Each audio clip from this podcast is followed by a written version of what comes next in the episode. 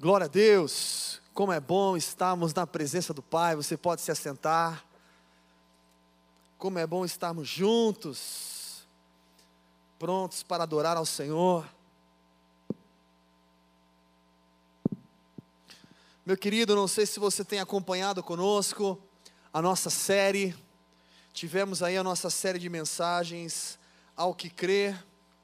E hoje é o último episódio, ou vamos dizer assim, não vou dizer que é o último, porque ela continua viva, sendo ministrada dentro do nosso coração, mas em cima desse tema, hoje a gente finaliza um ciclo, porque a partir da semana que vem a gente começa um novo, mas eu queria compartilhar com você aquilo que o Senhor tem falado ao meu coração. Não sei se você conseguiu acompanhar desde o primeiro culto. Se você não conseguiu e ainda quiser acompanhar algumas mensagens anteriores, lá no YouTube, no nosso canal no YouTube, você consegue acompanhar. Você que esteve conosco nas últimas duas semanas, o qual eu saí um pequeno período de férias, e você foi aí ministrado de uma forma poderosa pela vida do Chiquinho, pela vida do Fábio. Eu consegui acompanhar parcialmente, porque aonde eu estava o sinal estava um pouquinho ruim, então demorava um pouquinho para carregar então consegui acompanhar parcialmente, mas até falei para eles, eu vou terminar de ouvir porque ficou faltando uns pedacinhos, mas graças a Deus por tudo aquilo que ele tem feito, por tudo aquilo que foi ministrado também a semana passada, a semana retrasada, confirmando e incendiando o nosso coração a crer, a se encher de fé. E hoje, como fechamento desse ciclo, eu quero pedir a você aí a pegar sua Bíblia e abrir comigo no livro de Isaías, nós vamos ler a partir do capítulo 6. Isaías, capítulo 6.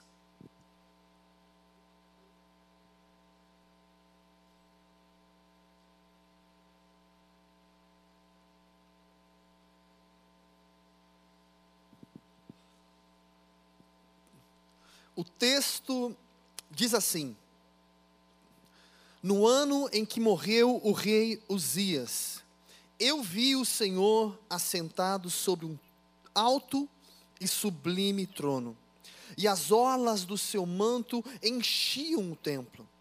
Os serafins estavam acima dele, cada um tinha seis asas, com duas cobriam os seus rostos, com duas cobriam os seus pés, e com duas voavam e clamavam uns aos outros, dizendo: Santo, Santo, Santo é o Senhor dos exércitos, toda a terra está cheia da Sua glória. Os umbrais das portas se moveram com a voz do que clamava, e a casa se encheu de fumaça. Então disse eu: Ai de mim, que vou perecendo porque eu sou um homem de lábios impuros e habito no meio de um povo de impuros lábios, e os meus olhos viram o Rei, o Senhor dos exércitos. Mas um dos serafins voou para mim, trazendo na mão uma brasa viva, que tirara do altar com uma tenaz. Com ela tocou a minha boca e disse: Vê, isto tocou os teus lábios e a tua iniquidade foi tirada, e purificado o teu pecado. Depois disto, ouvi a voz do Senhor que dizia: A quem envirei? E quem há de ir por nós? Então disse eu: Eis-me aqui, envia-me a mim. Só até aqui por enquanto. Feche seus olhos por mais um instante. Pai, nós te damos graças, como é bom estar na tua doce e santa presença, preciosa presença. Te pedimos, Senhor, continua falando conosco nesta hora. Viemos aqui até este lugar, estamos conectados aqui neste lugar, com o único objetivo: ouvir a tua voz, receber aquilo que o Senhor tem para nós nessa noite. Por isso que o nosso coração esteja nesse momento aberto e sedento para perceber a tua voz, ouvir, discernir e que a tua palavra seja viva em nós e através de nós. Continua falando conosco poderosamente, Pai, estamos encerrando esse ciclo, essa série, nesta noite, e te pedindo que o nosso coração transborde de tal forma que essa palavra, ao que crê, seja algo real dentro de nós, Pai. Te pedimos, nesse momento, toma cada coração cativo, cada mente, cada pensamento, remove o cansaço, remove, Senhor, qualquer tipo de dificuldade, problemas, como Wesley orou no começo, do cotidiano, do dia a dia, remove qualquer tipo de empecilho, mas que possamos nos conectar livremente e permitir o Senhor continuar falando conosco nessa hora. Pai, toma minha boca como tua boca, usa-me como teu profeta neste lugar e glorifica o teu nome, Senhor. É assim que nós oramos e te agradecemos no nome santo, precioso e maravilhoso de Jesus. Amém. Amém. Glória a Deus. Meu querido, esse texto é um texto tão rico, um texto tão precioso, que pode não apenas impactar a sua vida, transformar a sua vida, mas também a sua forma de enxergar, a sua forma de perceber Deus, a sua forma de caminhar no dia a dia. E eu quero pensar com você por alguns instantes em cima desse texto. Isaías, o profeta Isaías, aonde nós encontramos um livro na Bíblia, ou seja, não foi qualquer profeta, foi o profeta e ainda o profeta Isaías. Ele compartilha um pouquinho da sua história do seu relacionamento com Deus, da sua intimidade com Deus, das suas experiências com Deus. Isaías, ele fazia parte do povo de Judá, junto ali a Jerusalém, ele cresce junto com aquele povo, e o Senhor ali o usa para profetizar durante muitos anos, junto ao povo. Profetizar quando o povo estava andando por caminhos errados, caminhos tortos, e ali o Senhor trazia através do profeta Isaías a palavra que viria o juízo por causa daquilo que estava sendo semeado. Como também tem uma etapa, tem muitas pessoas que falam que o livro de Isaías é separado por duas partes. Alguns acreditam até que mais do que duas partes, parece uma linguagem diferente, porque um período no início, até quase por volta do capítulo 40, você vê ali muito juízo, vindo sobre o povo por causa das falhas, dos erros. E depois do capítulo 40, você começa a ver ali já uma profecia, uma palavra vindo de perdão, de restauração, de reconstrução, de auxílio. E é tão sobrenatural porque em todo tempo você consegue perceber o cuidado de Deus. É tão bom sentir o cuidado de Deus. Como essa semana, para, para aqueles que acompanharam, ontem especificamente a nossa amiga, companheira, parceira missionária Jaqueline, teve aí um, um infarto, graças a Deus foi socorrida a tempo, está hoje nesse momento ainda hospitalizada, mas já está fora de risco, graças a Deus, está bem, está se recuperando. E compartilhando e conversando com ela hoje aí durante o dia, ela mencionando o quão é precioso ver esse cuidado. Cuidado de Deus, o cuidado das pessoas, o cuidado dos irmãos, a igreja como uma família se levantando, e é tão bom a gente poder perceber no nosso dia a dia esse cuidado das pessoas e o cuidado do Senhor. E aqui Isaías, ele vive num período, você que gosta de datas, você pode é, pesquisar, foi por volta de 765 a.C., foi aonde a maioria das pessoas acreditam que foi o período que Isaías viveu, desde 765 a.C. até por volta de 680, 681 a.C. As datas não são exatas, precisas, mas elas são muito aproximadas com a grande maioria das pessoas que estudam todo o conteúdo do que foi, do que aconteceu, do que se passou naquela época. Isaías ele vive um momento e se você estudar todo o livro de Isaías, você vai enxergar, meu querido, sabe aqueles que gostam de ver aquelas guerras medievais antigas? Inclusive eu tenho um vídeo do Marcelo que ele tem uma imagem muito legal, ele participou de uma guerra dessa. E sabe aqueles vídeos ou aqueles filmes tipo O Senhor dos Anéis, ou enfim, aquelas guerras Coração Valente, aquelas, aqueles filmes mais antigos? Eu sei que Coração Valente é mais da tal época, tá? Então estou voltando um pouquinho mais. Então, assim, você imagina aquelas guerras, e aqui o profeta Isaías, ele participa de um momento que a Síria era o povo que havia se levantado com grande força. Depois, logo na sequência, vem o reinado de Nabucodonosor, que domina tudo, que foi um grande reinado. Mas antes desse reinado se levantar, que esse reinado de Nabucodonosor foi em 605 a.C. Então aqui, nesta época de Isaías, se levantou o reinado da Síria. E a Síria começa a conquistar. Inclusive ela conquista Samaria, Israel, o povo de Israel é levado cativo para a Síria. E ali eles ficam escravos até o período aonde Nabucodonosor vem e toma a Síria escrava, onde Israel já estava lá vivendo uma escravidão. Porém, lembra que nós estamos falando de dez povos, Israel, duas tribos, dois povos, Judá, Jerusalém. Nós estamos falando de uma separação. E aqui, Isaías ele é contemporâneo, ele vive essa época que a Síria se levanta, que ela começa a dominar, que ela domina Israel, que ela leva Israel cativa.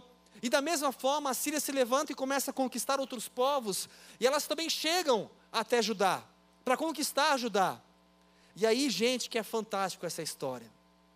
Porque você vê Judá, um povo se levantando de tal forma, primeiramente com o temor do Senhor, aonde ninguém consegue vencê-los.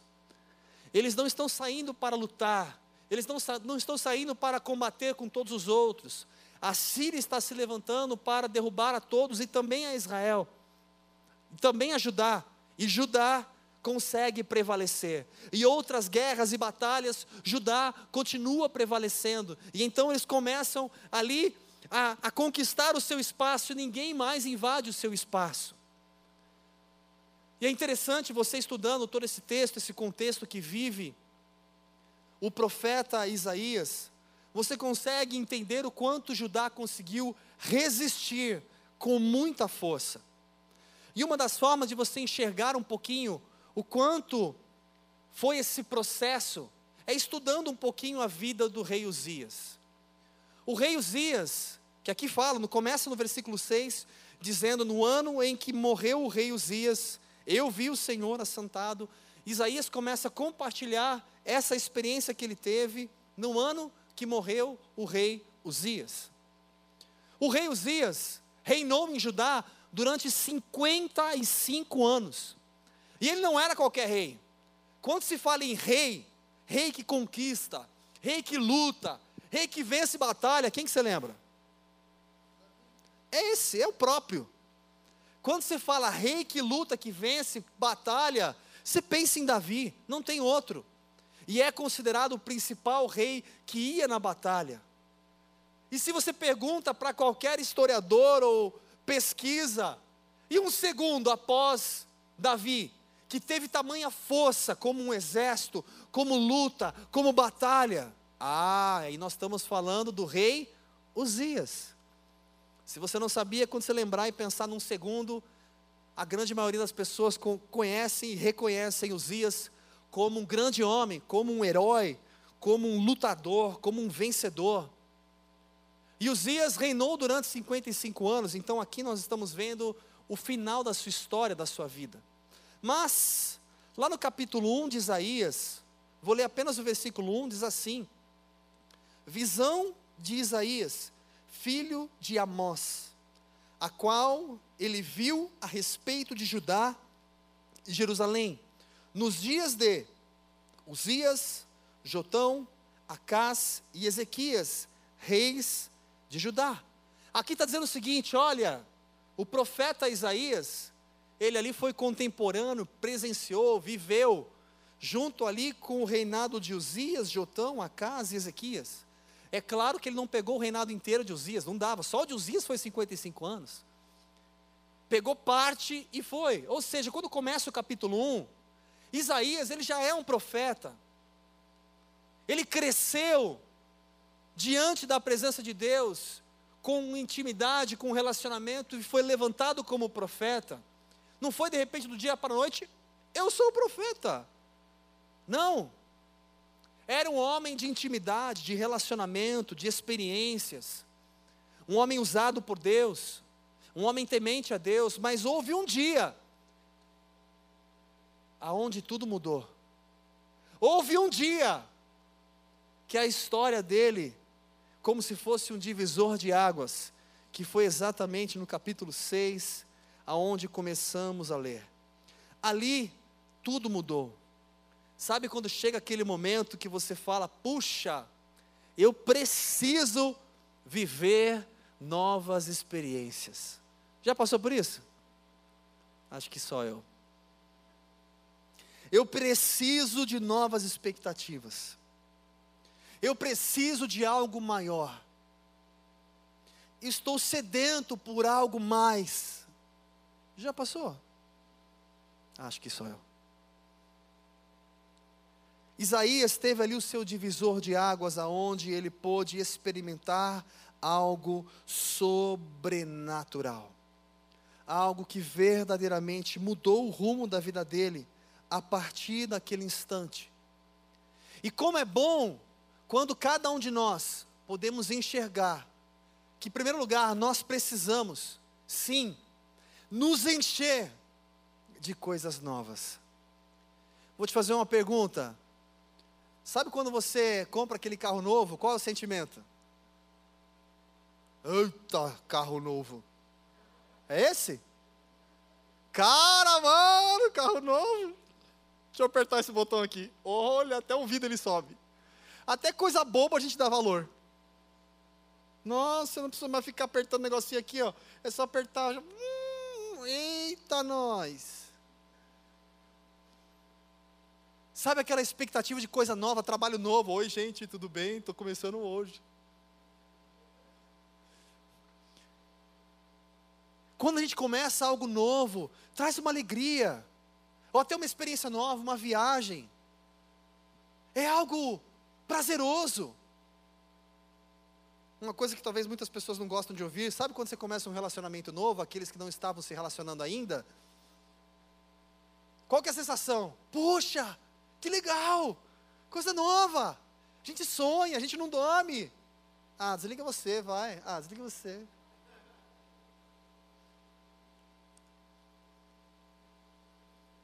Você está aí ainda?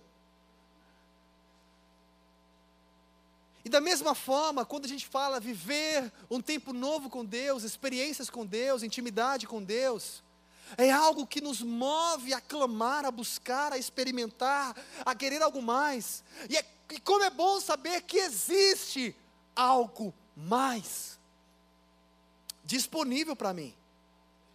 Se eu assim, claro, desejar, se eu assim quiser.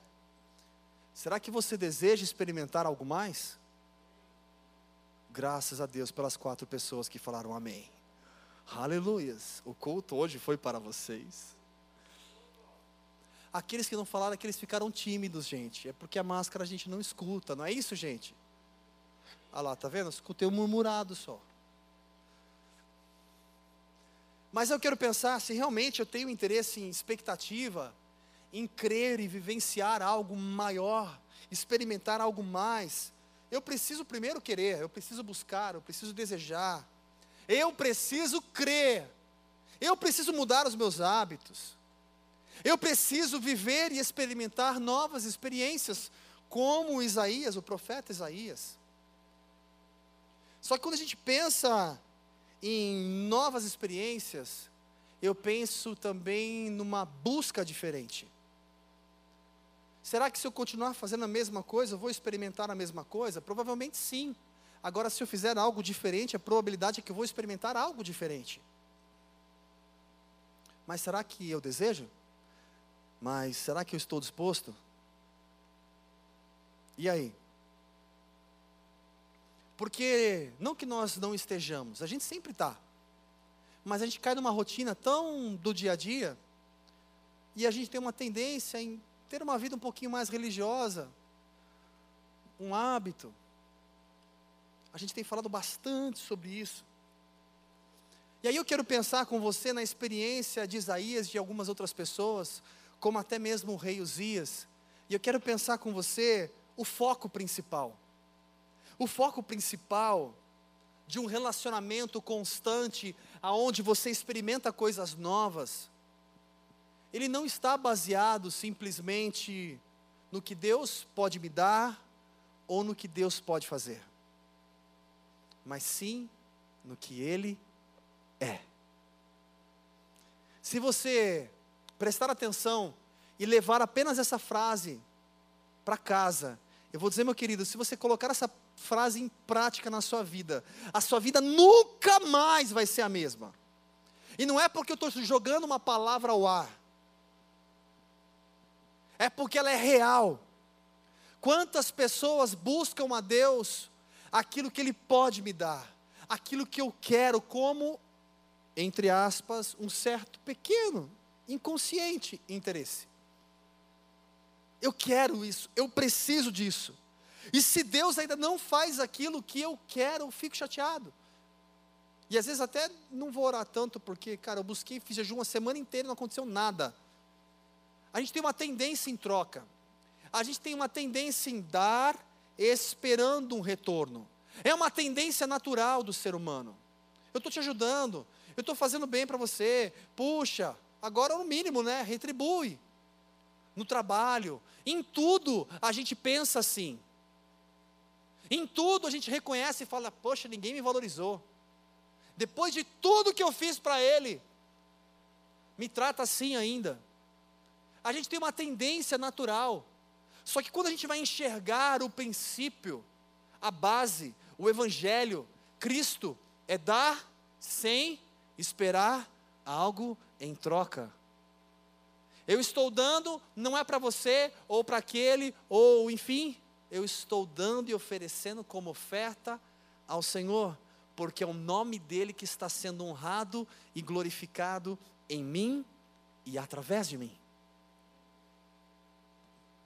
Então, se eu enxergar que a minha forma de caminhar com Deus não deve ser pensando apenas no que Ele pode me dar, no que Ele tem, no que Ele pode fazer, eu preciso enxergar quem Ele é.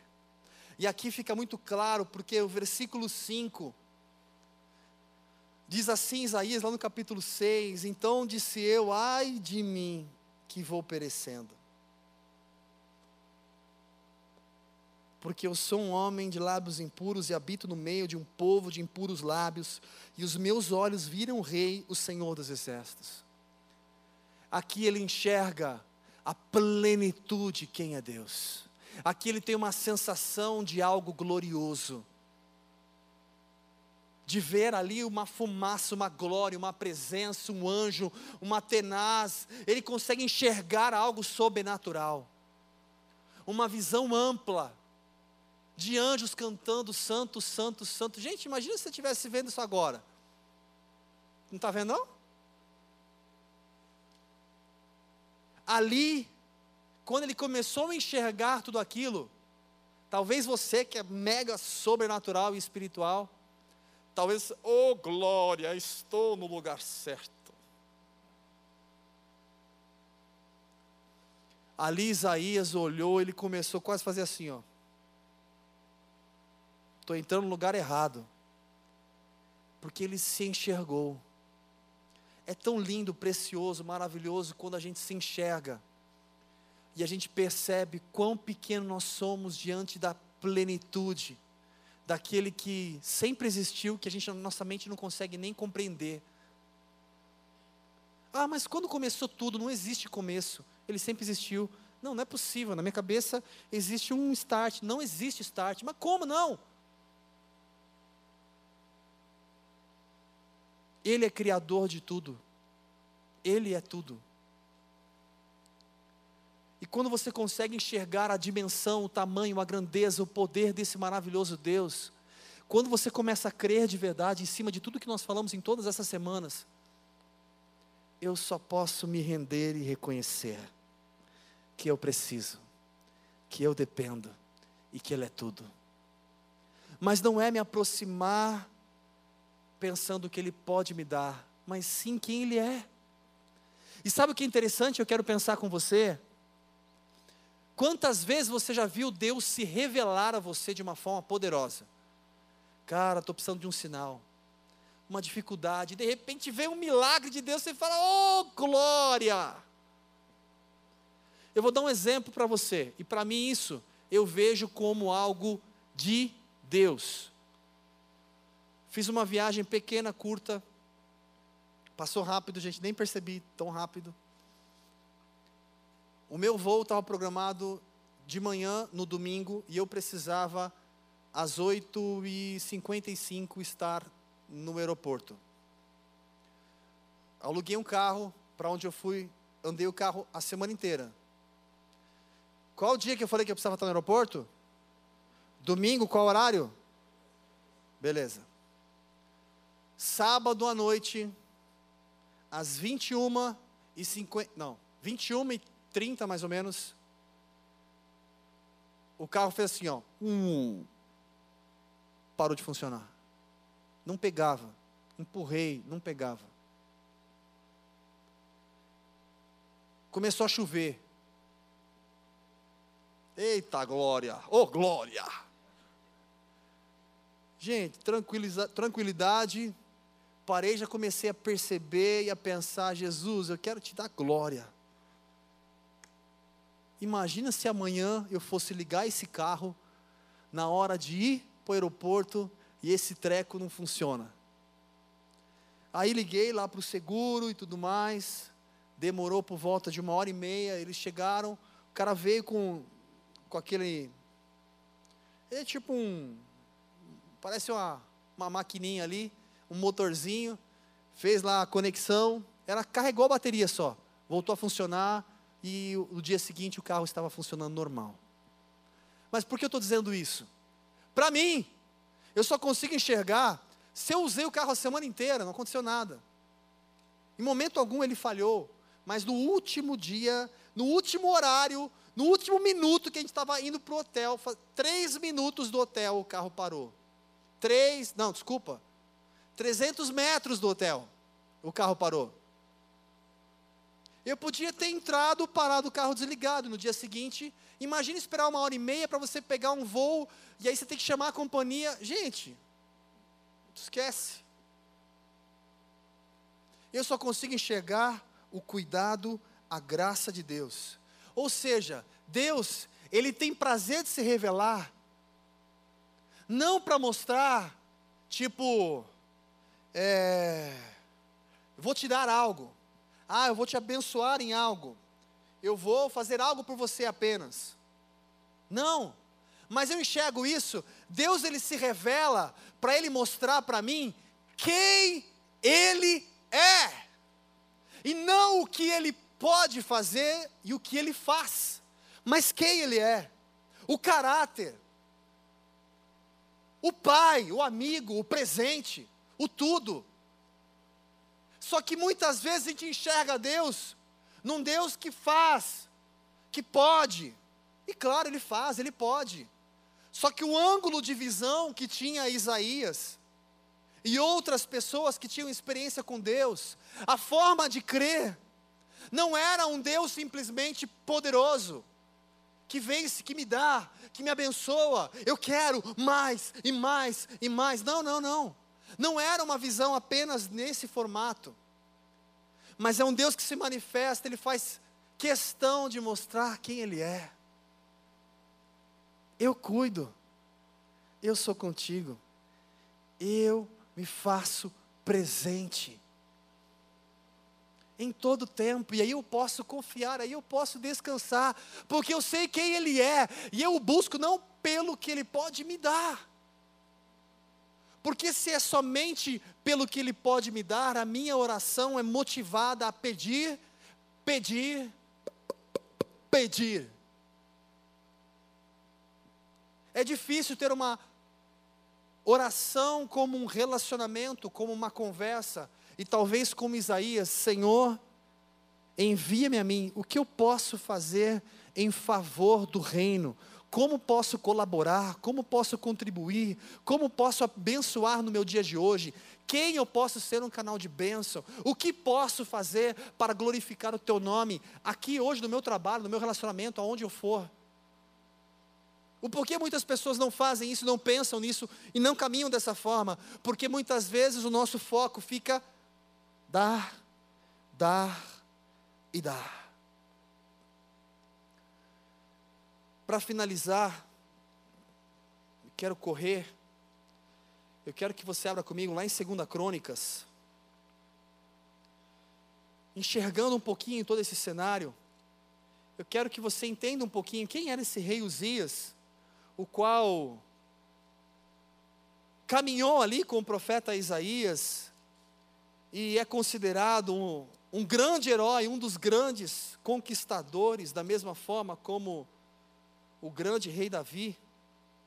Eu vou ler de uma forma rápida, para facilitar, 2 Crônicas, capítulo 26, a partir do versículo 1, vou direto ao ponto, diz assim: Então todo o povo tomou Ausias, que era da idade de 16 anos, e o fizeram rei em lugar de seu pai Amazias.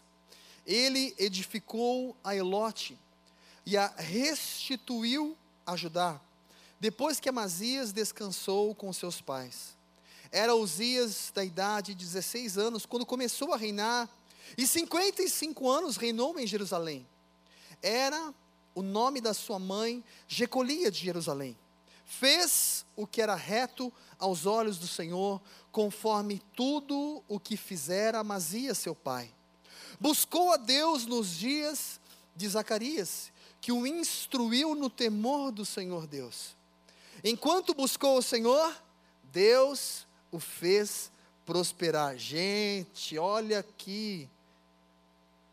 Tem aquele pessoal que fala, você já deve ter visto, é da sua época. Lembra daquele livro, O Segredo? Tem até o filme, hein? Cara, quer saber o segredo? Monta aí o livro 2, O Segredo 2. Aqui, ó, cara, diz o seguinte no versículo 5. Primeiro ele foi instruído no temor do Senhor.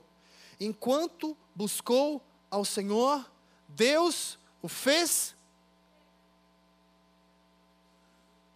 Deus o fez.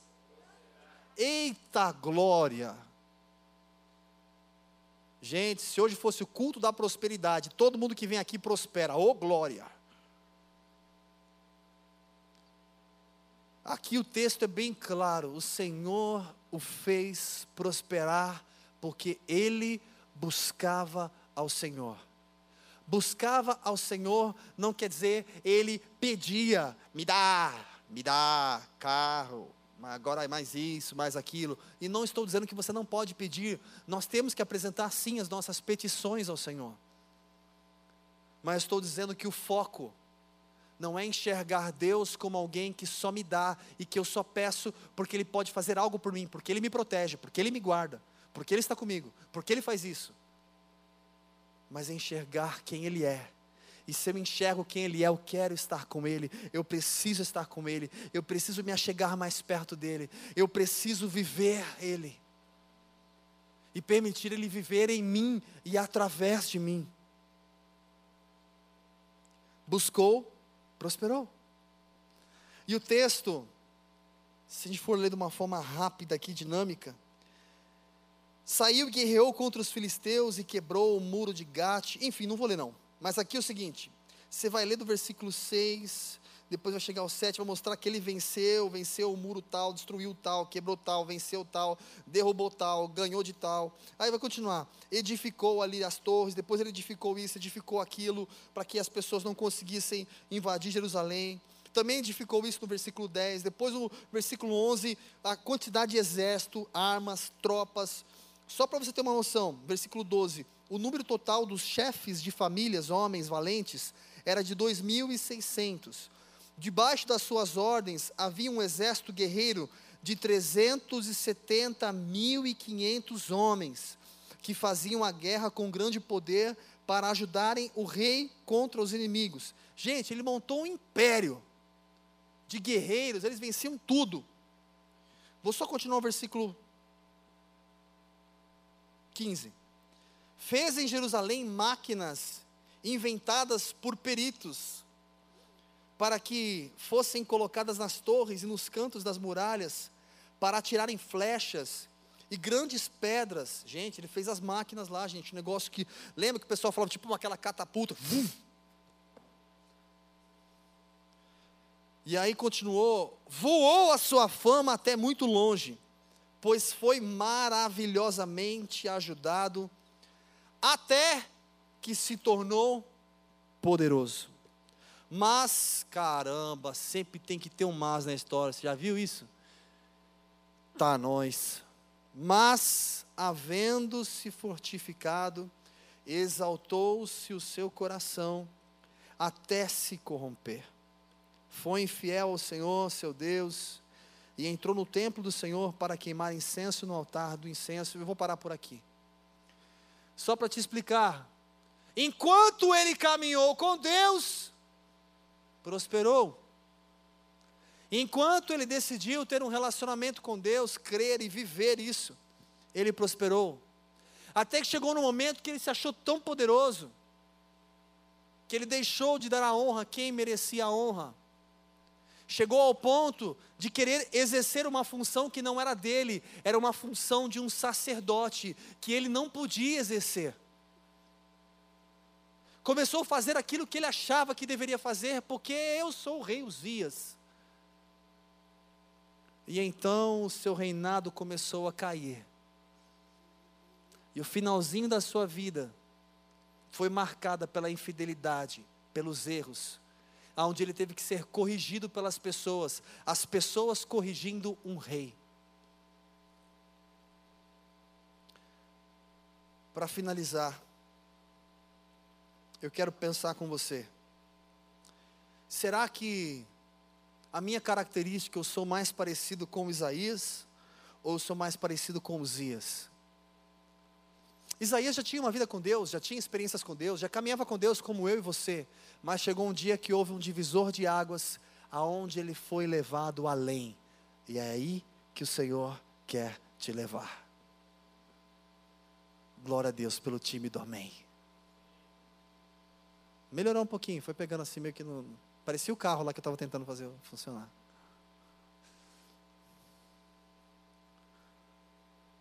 Se eu for pensar que nós somos mais parecidos com Isaías, eu vou só enxergar quem ele é e cada vez só me resta o seguinte. Gente, aqui para vocês é diferente. Vocês estão olhando para mim muito bem, fácil. Eu aqui, se eu olho para cá, rola não. Embaça tudo eu olho para cá que a luz é forte. Enquanto você está com frio, eu estou com calor. Por causa da quantidade de luz. O que significa, se eu fosse enxergar como se fosse o Senhor, só me cabe a me render. Só me cabe reconhecer quem Ele é. E se eu sei quem Ele é, cara, eu não preciso ficar questionando e esperando que Ele faça algo, porque Ele é Deus. Ele faz antes mesmo de eu pensar, ou de eu pedir, ou de eu imaginar. Porque Ele é Deus, Ele sabe o que eu preciso antes de tudo, porque Ele é, e não porque Ele pode fazer, e não porque Ele tem poder, Ele é. Só que Uzias começou muito bem, caminhou muito bem, foi muito bem, e deixou um excelente legado, por um período fez muitas coisas boas, mas teve as suas falhas, como todos nós estamos sujeitos. Ele teve a sua falha aonde chegou ao ponto ali do seu egoísmo e pensar somente nele. Será que eu estou disposto a começar a construir um relacionamento com Deus, independente do que Ele pode me dar, independente do dia de amanhã, independente do que pode acontecer? Ou será que até o meu ânimo eu sou motivado dependendo daquilo que o Senhor faz. Quero convidá-la a ficar de pé nessa hora.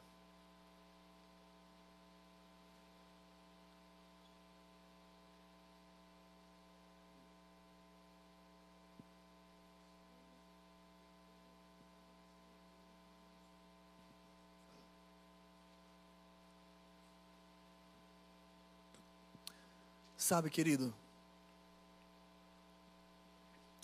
É interessante que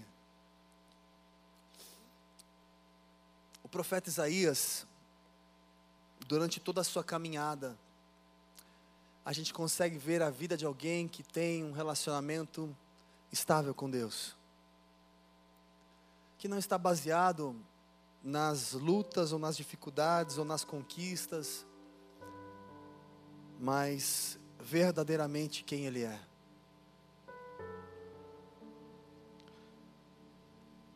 Eu não sei você. Quem aqui já teve experiências marcantes com Deus? Levanta a mão aí, só para saber. Glória a Deus. Quem já teve momentos que você teve, sabe aquele momento que você, cara, orou pra caramba, teve uma experiência sobrenatural, ou você foi no monte, ou foi na vigília, ou aquele dia que teve uma experiência única, que você foi batizado. Enfim, quem já teve experiências que marcaram? Glória a Deus. Eu não sei você, mas eu, quando lembro da minha base, de coisas que me sustentaram e que me sustentam, e as experiências e os testemunhos, muitos do que eu vivi e que eu experimentei, como já compartilhei aqui, momentos que tive uma resposta de Deus de uma forma sobrenatural, experiências de uma forma sobrenatural, e essas experiências foram nos momentos que eu mais busquei. Que eu mais clamei. Alguns dizem, nossa, mas naquela época, naquela, naquele tempo, nossa, como eu vivia um sobrenatural com Deus, como eu buscava, como eu experimentava, nossa, que presença gostosa que era, o que eu fazia, o que eu clamava. Será que você fazia a mesma coisa que você faz hoje? Será que a tua intensidade, a tua sede, o teu fogo é igual hoje? Pode ser que sim, pode ser que seja mais, como pode ser que seja menos. Mas tem algo que não tem como fugir. Quanto mais eu planto, quanto mais eu semeio, mais eu vou colher. Eu gostaria que você nessa hora fechasse os seus olhos, aí onde você está. E aí onde você está na sua intimidade, na sua particularidade. Fale com o Pai agora. Você que está com a gente aqui conectado na internet, querido, feche seus olhos aí onde você está. Fale com o Pai agora e faz uma autoanálise aqui no seu coração. Será que temos buscado ao Senhor com frequência, com o pensamento, até mesmo através das nossas orações?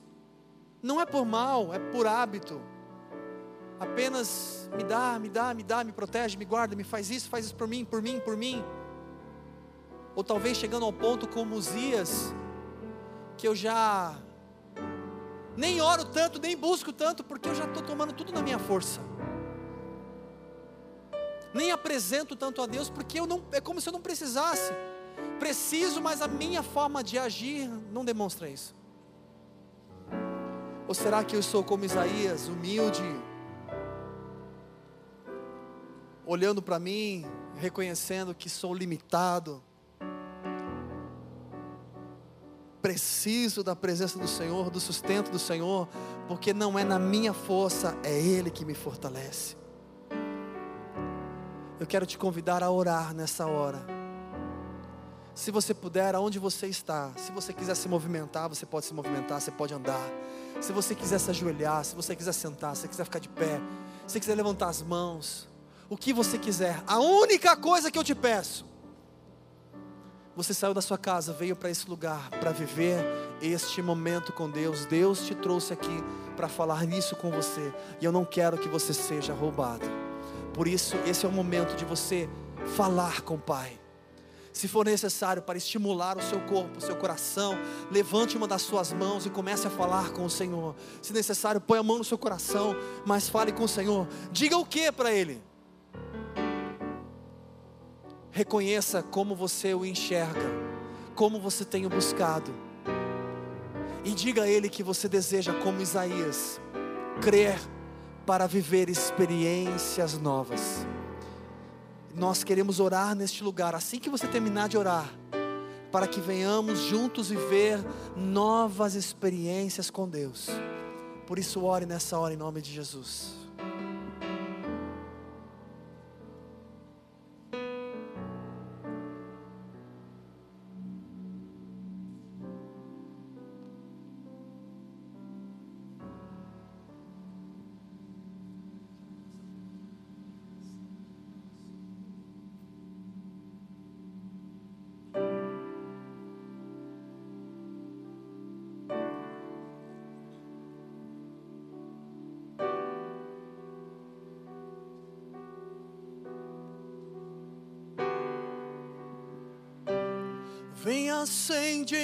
Senhor. Vem acende em nós, Senhor. Vem acende em nós paixão pelo seu nome. Vem acende em nós, Senhor. Vem acende em nós, Senhor. Vem acende em nós paixão pelo seu nome. Vem acende em nós, Senhor.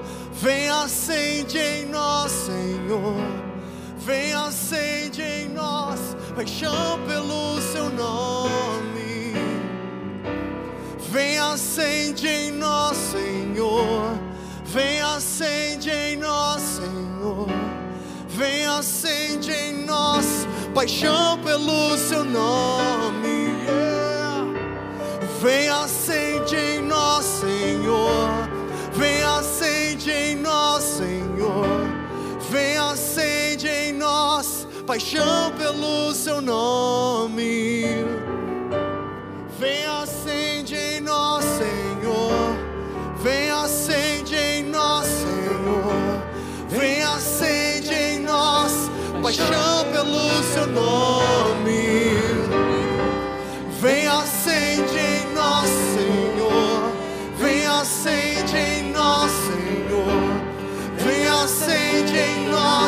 Paixão pelo seu nome. Vem acende em nós, Senhor. Vem acende em nós, Senhor. Vem acende em nós. Levante a sua mão e diga isso, querido. Vem acende em nós, Senhor. Que seja a sua oração. Que faça parte da sua oração. Paixão pelo teu nome. Yeah.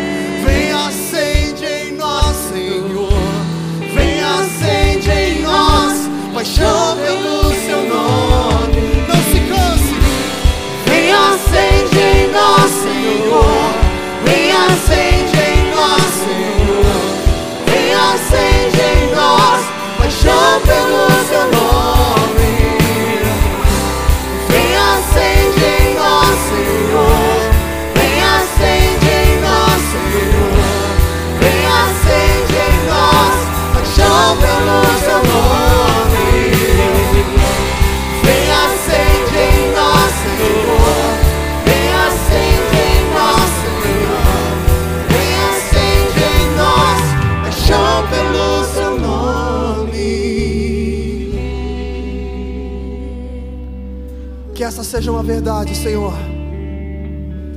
Pai, nós não queremos apenas participar de um culto. Não há sentido, Senhor, em ter esse culto aqui como outros cultos, se não for para permitir o nosso coração ser acendido pelo Senhor, permitir viver com intensidade e experimentar, como Isaías e tantos outros, experiências novas a cada dia, viver o algo novo, nos ajuda a sair da mesmice, do hábito, da religiosidade, abrir os nossos olhos e enxergar quem o Senhor é, quem somos diante de Ti. A tua palavra diz que Isaías teve temor diante da tua presença, reconhecendo viver no meio de pessoas de impuros lábios, de ter impuros lábios. Que venhamos reconhecer as nossas limitações todos os dias e nos achegar à tua presença e permitir ser cheios, cheios, cheios, cheios do Espírito Santo de Deus. Pai, eu profetizo sobre cada vida aqui presente, sobre cada um que está conectado conosco na internet. Um tempo de experiências novas. Hoje, Senhor, nós fechamos um ciclo com, a, com o tema, com a série da mensagem ao que crer. Mas eu te peço, Senhor, que esse tema, que essa mensagem fica, fique marcada em cada coração e produza frutos para a honra e glória do teu nome. Eu profetizo sobre a sua vida, querido, em nome de Jesus. Da mesma forma como Isaías, da mesma forma como Zias quando começou, que você busque a presença do Senhor muito mais do que Ele pode te dar. Que você busque um relacionamento com Deus muito mais do que Ele pode fazer. E que isso te sustente a tal ponto que você possa reconhecer que o Senhor o faça prosperar, como Ele fez com Isaías, como Ele fez com Uzias, que venceu, venceu e venceu e reinou durante 55 anos.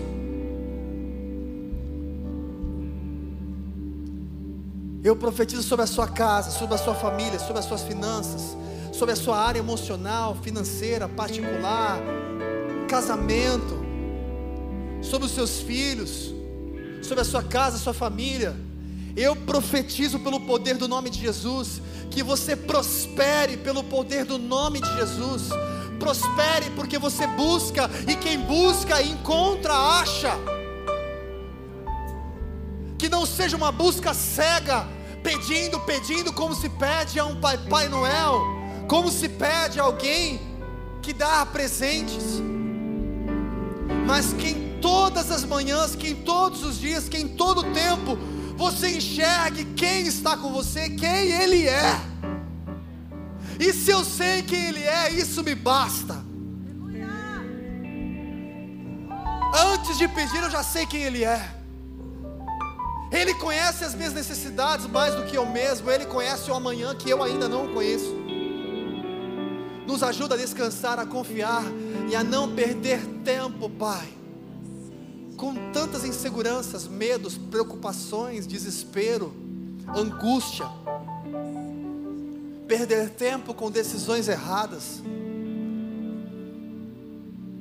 Pai, eu profetizo a começar de mim e da minha casa e sobre cada um eu profetizo experiências novas, experiências novas. Nós profetizamos sobre o Ministério Up, sobre a Igreja Batista do Povo, sobre cada culto representado aqui na igreja, sobre cada membro, cada pessoa que participa, aqueles que assistem pela internet. Nós profetizamos experiências novas contigo. E por que profetizamos experiências novas? Porque as nossas ações serão novas porque teremos novas ações, porque as coisas vão mudar, porque nós faremos a nossa parte. Sabemos que o Senhor continua sendo o mesmo ontem, hoje e amanhã e para todo sempre.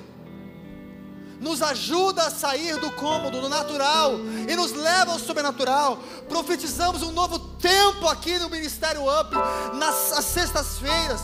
Profetizamos a próxima série que começaremos a semana que vem. Um tempo onde vamos crescer juntos, ser edificados juntos, onde teremos novas experiências para compartilhar Profetizamos que cada área aqui que estava perdida, cada pessoa que não tinha mais esperança, independente da área, profetizamos um tempo de restauração, de viver sonhos, de experimentar os milagres, de testemunhar o sobrenatural. Que o teu nome seja honrado, que o teu nome seja glorificado e que teu nome seja exaltado em nós e através de cada um de nós, hoje e para todo sempre. Amém. Glória a Deus. Aplauda aquele que é digno, aquele que merece todo louvor, toda honra, toda adoração, toda exaltação. Vou pedir a você para sentar mais um momento. Meu querido, na próxima semana nós começaremos uma série de mensagens sobre a vida de José. José do Egito. E eu tenho certeza que Deus vai falar poderosamente com você. Então, a partir da semana que vem, se programe, se prepare, convide a galera da cela, convide pessoas e teremos um tempo precioso. E eu quero pedir a vocês, contar com as orações de vocês, além do nosso musical de Natal que a gente tem aí, que o pessoal está programando, se mobilizando, a gente neste ano vai dar continuidade à peça que nós desenvolvemos aqui no UP, para quem assistiu à sala.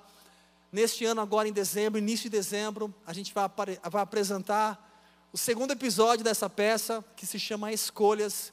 E nós entramos na reta final dos ensaios, inclusive assim que terminar o culto aqui, eu tenho um ensaio com a galera que vai até o sol raiar hoje, amanhã também até o sol raiar, e a gente tem aí muitos ensaios até o sol raiar.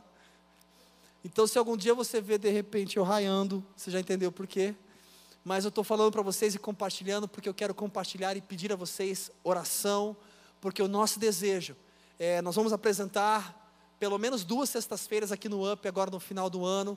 E o nosso desejo é alcançar muitos corações com essa mensagem, alcançar familiares, e contamos com a participação e com o envolvimento de vocês. Podemos contar? Glória a Deus. Que Deus te abençoe grandemente. Seguiremos agora o nosso protocolo, saindo primeiro com o pessoal que está lá no fundo, até aqueles que estão aqui na frente. Que Deus te abençoe grandemente. Compartilhe essa mensagem com quem precisa, com quem você lembra. Se necessário, escute dez vezes, mas deixa cair no seu coração e viva um tempo novo de experiências com Deus. Sinta-se abraçado. Deus te abençoe. Vai na paz. Um excelente final de semana. Tamo junto. Tchau. Fica na